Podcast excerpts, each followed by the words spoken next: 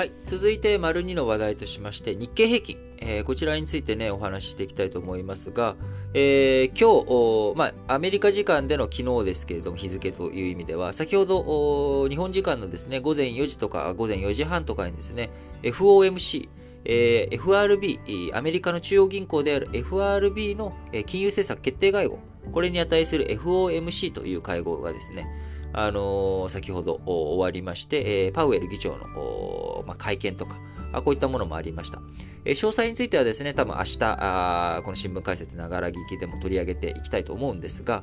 え、昨日この FOMC を前にして日経平均、え、大幅に下落するという動き、大幅というかまあ続落ですね。えー、日経平均、続落し、終値、前日比120円、0.4%安の27,011円と2021年8月につけた昨年来安値27,013円を2円下回って、2020年12月末以来約1年1ヶ月ぶりの安値水準に落ち込みました。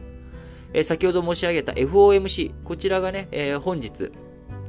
開催される、その結果を目前に控え、リスク、どういう風な展開になるかわかんないから、一旦手仕舞いしておこうという動きが優勢となりました。え、これまでですね、え、中央銀行、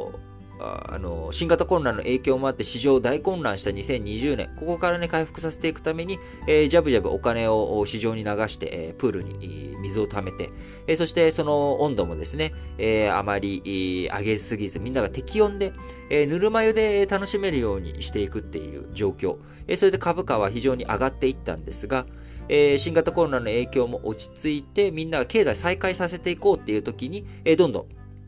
こう、価格、いろんなもののインフレが加速していったと。これは一時的にね、新型コロナからの回復でみんな今まで溜まってたものが一気に出てるだけだから、やがて落ち着くだろうというふうに、えー、去年前半あ、アメリカの中央銀行 FRB は見ていたわけですけれども、いやいやいやいや、ちょっとそういった状況じゃないよね。これもう継続するよねっていうことになり、えー、利上げ観測っていうものが出てきておりますと。え今ね、あのね、えー、3回、というふうにもともと見ていたものが、FRB、この3月から、えー、その金融緩和の縮小、テーパリングをやめた直後から、もう、利上げしていくんじゃないのと。えー、年4回やるんじゃないの。えー、そして、えー、こうね、テーパリングって今まで蛇口を開けていたものをゆるゆると締めていって、最後蛇口を締め切りますっていうのはこの3月です。で締め切った後、プールに溜まった水を抜く。えー、みんなにね、お金どんどん使っていいよっていう風に、えー、水場で遊んでいいよっていう風にしていた水を抜いていくっていう作業。えー、これね、もっと時間かかるかなっていう風に見てたのも今年のもう半ばからやってくんじゃないのという風に、あらかじめ、え、我々、え、というか市場がね、見ていたわけですけれども、え、まあ、おおむね、そこまで大きなサプライズというものは、さっきざっと見た感じですけど、えー、FOMC では、ああるいはパウエル議長のね、えー、会見からは、あまあ、とりあえずないのかなと。ただ、まあ、ところどころ利上げの回数増えそうだなとか、QT、えー、量的緩和のね、引き締め、えー、プールから水抜いていくって作業、これが加速していく可能性とかね、まあ、この辺ちらちらとありつつ、まああのー、まあ、インフレをね、やっぱり対峙していかなきゃいけないっていう動きが強く出そうだなっていうふうに個人的には思っています。えー、そうなってくるとですね、まああのまあ明日、こう大体みんなね、えー、こう FOMC 何が起きるかわかんないからっていうので、えー、昨日日経平均も下がったわけですけれども、この後、えー、FOMC が出て、あ、あんまりびっくりすることなかったねっていう風にして買いが戻ってくるっていう流れが、ああるわけなんですけれども、その流れと、いや、やっぱりもっとなんかひどいことになるんじゃないかしら、どうなのかしら、ウクライナ情勢も怖いしっていう動きが、えー、せめぎ合っていく、この木曜日、明日、あ金曜日、えー、この2日間の東京市場になっていくのかなというふうに、えー、思います。えー、どうなっていくんだろう。まあ、要は、わからんということなんですけどね。えー、株価がどう動いていくかなんていうのはね、ちょっとようわからんというところですけれども、えー、どうなっていくんでしょうね、というところです。えこれまで FRB 株価急落でアメリカ株の予想変動率を示すビックス指数が高まっていくと、金融政策で相場を救ってきました。えこうした対応、インフレがね、厳しい状況の中では望みにくく、現状では高派サプライズを警戒すべきだというような見方も強くなっております。えー、こういった状況の中でですね、あの、日本の株式市場、どういうふうに動いていくのか、あしっかりと見ていかなきゃなと思うんですが、まあ、株式市場っていうものの値段がどういうふうに決まっていくのはですね、まあ、古い例えではあるんですけれども、あのー、まあ、ちょっとこれ、えー、その20世紀ね、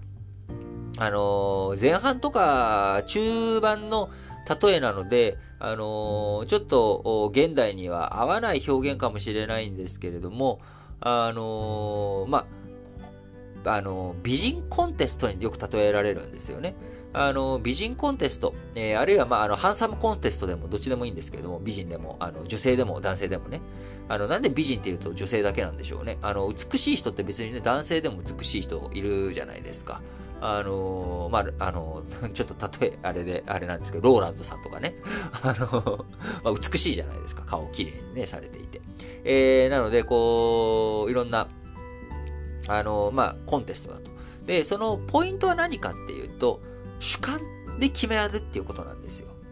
要は、誰がかっこいいとか、誰が綺麗だとか、どの人が美しいっていうのは、これ、人の主観めちゃくちゃあるじゃないですか。あのー、少しね、えー、こう、野生、もうすごい細くて背が高い人が好きな方もいれば、えー、ちっちゃくて、えー、なんかこう、少年っぽさを残してる人が好きだっていう人もいれば、もう誰がかっこいいとか、誰が可愛い、綺麗とか、あのー、こんなん、もう、人が決めることなんですよね。で、美人コンテストで誰が1位になるか。誰がハンサムコンテスト、ジュノンボーイに選ばれるかっていうのは、自分がこの人だって思うものじゃなくて、誰が1位になるかを当てていくっていうのが株式市場なんですよね。自分がこの会社気に入らないと言っても、えー、他の大多数の人たちがこの会社いいって思ったら、その会社の値段が上がっていくわけなんです。で、えー、あるいは株式市場全体で見たときに株今買った方がお得だっていう人が自分よりも多くの人がそう思ったら、その主観で動いていくっていうところ。これがやっぱ難しいところなんですよね。えー、なので、いろんな理屈、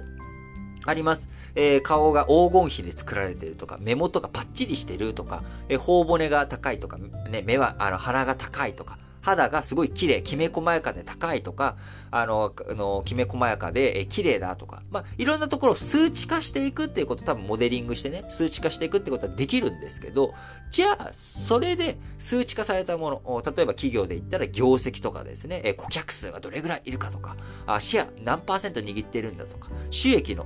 売上高いくらでとか、なんか、まあ、そういった指標、数字化できる、デジタル化できる部分はあるんだけれども、その会社が将来的に儲かっていくかどうかとかね、えこの会社に人気があるかどうかとか、そういったものって、まさに主観の部分になっていくので、その主観の部分がどういう風になっていくのか。株式市場全体、今がお得なのかどうなのか、いろんな理屈つければね、買う理由も見つかるし、えー、売る理由も見つかる。そういった状況の中、今後どうなっていくのか、あ一番大きなね、えー、金融政策、こちらの影響をみんながどういう風に考えていくのか。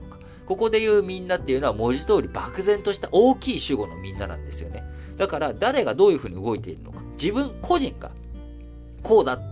て思っても、えみんなが違うってなったら、別の方向に進んでいってしまう。それがね、やっぱ株式市場の難しいところ。えある種直接民主制的なところもあるので、えー、このね、政治とか直接民主制を導入していくと市場みたいにあっちゃこっちゃあっちゃこっちゃいっちゃう。えー、人気投票的な感じになってしまうと。今のね、岸田文雄首相に対する、みんなのね、えー、不満の、このね、あっという間の数ヶ月での手のひら返しというあたりを見ていくと、ああこのあたり、やっぱ、株式市場もですね、えー、こう、アップダウンが激しい、えー、政治の世界もアップダウンが激しい、いろんな、そのネットの社会とか芸能界とかでも、いろんな人の人気、アップダウンが激しいっていうのはですね、えー、そういったところからも読み取れるのかなというふうに思います。えー、この新聞解説ながら聞き、おかげさまで、えー、皆さんのおかげでですね、あの、非常に順調にこれまで伸びてきましたけれども、今後もね、えー、こう新聞解説ながら聞きも、えー、順位とかに、えー、Apple Podcast のね、順位で70位とか、まあ、100位圏内にいるわけですけれども、えー、こういうのもアップダウンしていくのかなとかって思いながら、あいろんなものを見ていきたいなと思います。